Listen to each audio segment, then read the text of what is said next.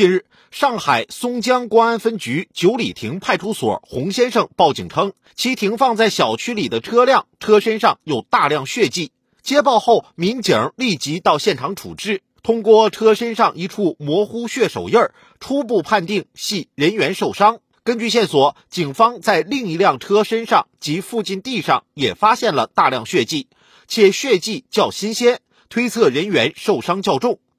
警方调阅了当晚公共视频，反复寻找后发现，当天两点多，一名疑似酒醉男子踉踉跄跄走在小区内，在路过一辆电瓶车时，自己摔倒在地上，并将车辆也带倒，压在了自己身上长达一个多小时，之后自行起身离去。经过进一步视频追踪，最终确定了伤者的居住地，民警立即上门查看情况。一走进受伤男子房间，一股浓烈的酒味扑面而来。面对民警的关心询问，男子表示自己不需要去医院，只想在家里睡觉休息。民警见状，立即联系幺二零到场，并与急救人员一起将男子抬进车内送医救治。后经诊断，男子颅骨骨折、颅内出血，经抢救已脱离生命危险。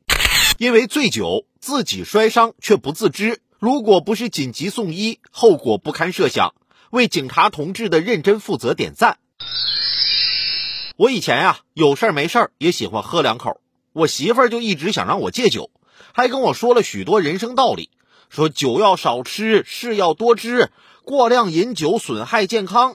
我媳妇儿还跟我说，为了你自己的身体健康，你把酒戒了，我会每天帮你把平时喝酒的钱存起来，一年后你就会知道你省了多少钱。